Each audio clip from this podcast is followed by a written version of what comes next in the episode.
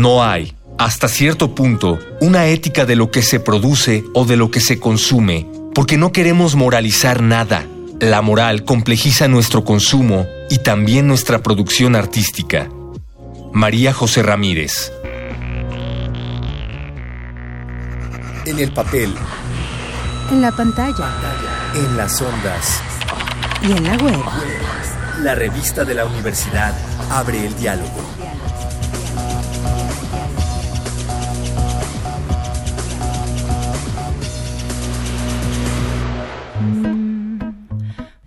Este mes en la revista de la Universidad de México hablamos de daños colaterales. Para abrir esta serie, que además marca el principio de un nuevo año en este programa, invitamos a nuestra divulgadora de la ciencia favorita, Leonora Milán. La pueden escuchar en su podcast Mandarax o la pueden ver en la tele los fines de semana en Foro TV. Trajimos a Leos hasta esta cabina para entender un caso muy alarmante, los daños colaterales del movimiento antivacunas. ¿Cómo surge y por qué se mantiene este movimiento? Todo comenzó a finales de los 90, cuando Andrew Wakefield, un científico británico, publicó un estudio que conectaba el autismo con la vacuna triple viral, la típica vacuna que nos protege contra paperas, sarampión y rubiola. Este estudio estuvo mal por un montón de cosas. Fue publicado en un journal importantísimo británico que se llama The Lancet, que después tuvo que retractarse con la cola entre las patas porque el estudio estaba mal hecho. En primer, el, grupo de estudio era muy pequeño. Para que un estudio tenga relevancia estadística, tiene que tener una muestra significativa de la población. Ocho niños no es una muestra significativa de ninguna población. Punto número dos, Andrew Wakefield tenía un conflicto de interés porque había sido pagado por gente que estaba buscando desacreditar a la industria farmacéutica en ese momento que producía particularmente esa vacuna. Y tres, el experimento estaba mal hecho. O sea, es todo lo que un artículo científico correcto que muestre resultados significativos de un estudio científico no debe de tener. Entonces, The Lancet se retracta, la comunidad científica británica desacredita a Wakefield y lo hace como pedazos, le quitan eventualmente su licencia para ejercer la medicina, porque él era médico, y queda como en Reino Unido como el asmerreír de la comunidad científica. Ahora, la gran mayoría de los científicos que se han visto como envueltos en escándalos similares se han retractado como diciendo, híjole, sí, ¿saben qué? Perdón, lo hice fatal, discúlpenme, no vuelve a pasar. Y Wakefield dijo, no, yo tengo razón y voy a hacer que todo el mundo se entere de que tengo razón. Para no hacerles el cuento largo, Wakefield fracasó en Reino Unido, pero se mudó con sus ideas a Texas. Desde ahí comenzó a argumentar que la industria farmacéutica, productora de vacunas, es parte de una conspiración económica que pone en peligro la vida de los niños. Porque es como, a ver, si esto nos hace mal, ¿por qué lo estamos consumiendo y por qué nos obligan a todos? Porque la industria farmacéutica tiene vínculos con el gobierno y nos están obligando a riesgo de nuestra salud a consumir algo para su beneficio nada más. Ese es el argumento. Wakefield empieza además a trabajar en centros de tratamiento para el autismo en Austin y empieza a dar un montón de charlas en las que además se ha visto como a donde va Wakefield a, hacer, por ejemplo, a comunidades en Estados Unidos donde viven muchos inmigrantes africanos, ha habido resurgimiento de como sarampión y paperas. Y coincide con que el tipo ha ido a dar pláticas ahí para hablar de los males de las vacunas, ¿no? Y lo peor de todo es que con Estados Unidos de Trump, este tipo de cosas son candela pura. O sea, es lo que ellos necesitan para seguir como creyendo en, la anticiencia que su presidente propone. Es lo mismo que los que niegan el cambio climático de origen humano. Ahora Wakefield es una especie de rockstar. O sea, está saliendo con Neil McPherson, la top model como de los 2000 que tiene además como una marca de productos nutricionales y así. Y justo no, no es que hay una alternativa como medio hippie de herbolaria a las vacunas, pero sí va de acuerdo con un como estilo de vida como muy de, de, negar que, que la medicina alópata es, es la buena y pensar que siempre todo ha sido como un negocio para, para quitarnos nuestro dinero. Y así está la cosa. O sea, el tipo sigue teniendo en este momento visibilidad y credibilidad, aun cuando por todas las de la ley y su trayectoria y el escándalo alrededor de su paper, tendría que ya haber desaparecido del ojo público.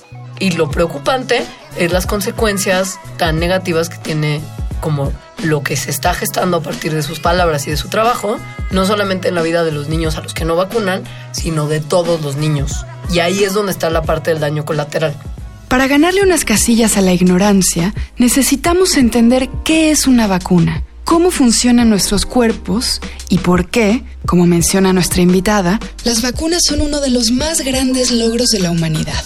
Es decir, lo que te meten en las vacunas sí es como un cachito de la enfermedad, pero no lo suficiente para que te enfermes, pero sí lo suficiente para que tu cuerpo reaccione contra esta y genere los anticuerpos que después va a guardar. Entonces, si te vacunaron contra el sarampión, te metieron un poquito de sarampión que no te enfermó, pero tu cuerpo reaccionó, guardó la defensa, digamos, contra el sarampión en su memoria. Y si en algún momento te topas con alguien que tiene sarampión y te estornuda en la cara, tu cuerpo dice, ya, reconozco que es, en corto produce más anticuerpos y lo ataca, entonces nunca te enfermas. Es una estrategia brillante que usa lo mejor de nuestra propia inmunidad. La cosa es que no todo el mundo puede ser vacunado. Para que una vacuna pueda ser administrada, la persona a vacunar tiene que tener un buen sistema inmune para poder realmente reaccionar contra lo que te están inyectando y justo no enfermarte o crear esta memoria inmunológica. Hay niños que tienen problemas en el sistema inmune y no producen anticuerpos y no pueden ser vacunados. Hay gente inmunodeprimida de todas las edades que no puede recibir vacunas. Hay lugares del mundo donde no hay ni dinero ni capacidad de que la Organización Mundial de la Salud, ni Médicos Sin Fronteras, ni nadie lleve vacunas.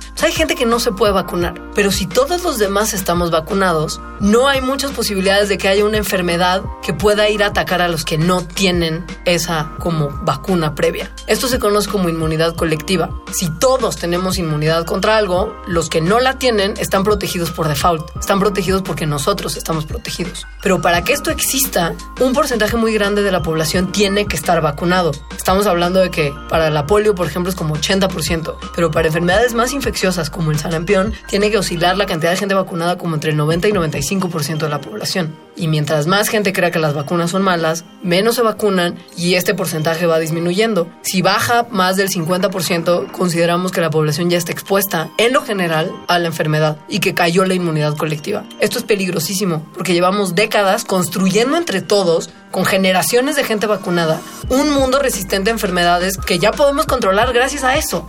¿sabes? O sea, la viruela está erradicada desde hace muchos años porque vacunas. La polio existe en tres países del mundo. El sarampión estaba prácticamente erradicado hasta ahora.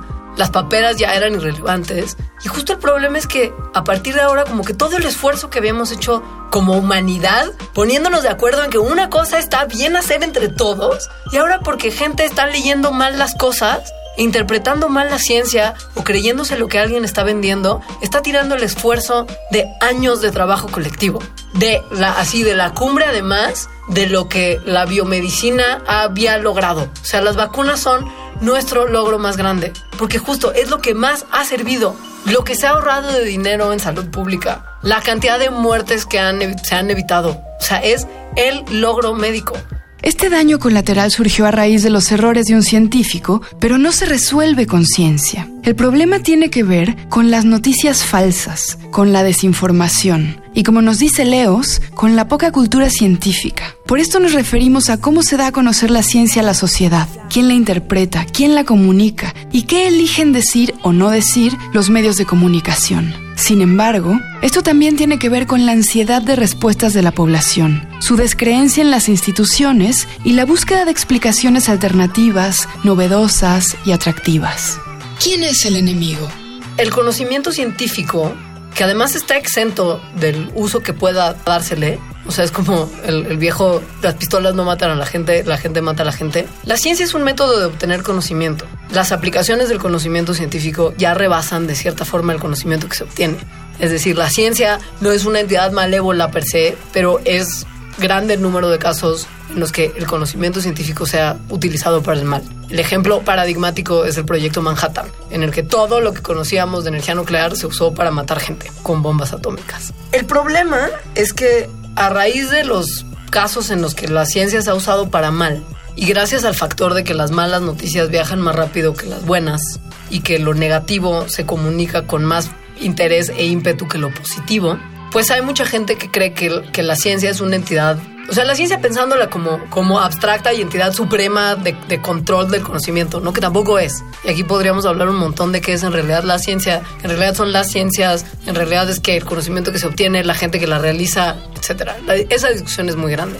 Pero la ciencia como entidad, como todopoderosa, que vende cosas en infomerciales cuando te dicen que algo es científicamente probado, es sumamente como satanizada por mucha gente que no la entiende. ¿Por qué? Justo porque ha habido como casos de mal uso porque ha habido resultados que después la ciencia retracta. Y esa es parte de la labor científica. O sea, la ciencia responde preguntas hasta que no puede responderlas más. Entonces tiene tal vez que cambiar la forma de hacerse las preguntas o el enfoque desde que se la hacen. Y muchas veces se vale decir desde la ciencia, esta no era la respuesta correcta, ahora tenemos esta que sí es la correcta por ahora, que tal vez no sea correcta en unos años. Dado que la ciencia es corregible, es falible, como cualquier otra acción humana, y que justo lo malo se comunica mejor que lo bueno, pues hay mucha gente que cree que la ciencia es una entidad como malévola y chafita, como que al final del día pues ni sirve tanto. Probablemente porque hay una falta de cultura científica importante alrededor del mundo y la gente justo no hace conciencia de lo mucho que la ciencia le ha ayudado aun cuando no vayan por la vida alguien diciéndote, ese vaso que estás usando para tu té lo hizo la ciencia, esa aspirina que te estás tomando la hizo la ciencia. Como que tampoco hay como muy poco entendimiento de qué es en realidad la ciencia. Y mucho tiene que ver que los científicos no comunican bien su labor. Y a veces como que la actitud de todo lo sabemos, todo lo conocemos, todo lo podemos, resulta prepotente y chocante. Por un lado, Leos insiste en que el modo en que se transmite el conocimiento científico debe ser mucho más responsable. Para ello, cualquier persona, cualquiera, debería poder entender cómo funciona uno u otro método científico. Debería de ser sencillo. Además, desde luego, se necesita una mucho mejor educación para crear una cultura científica.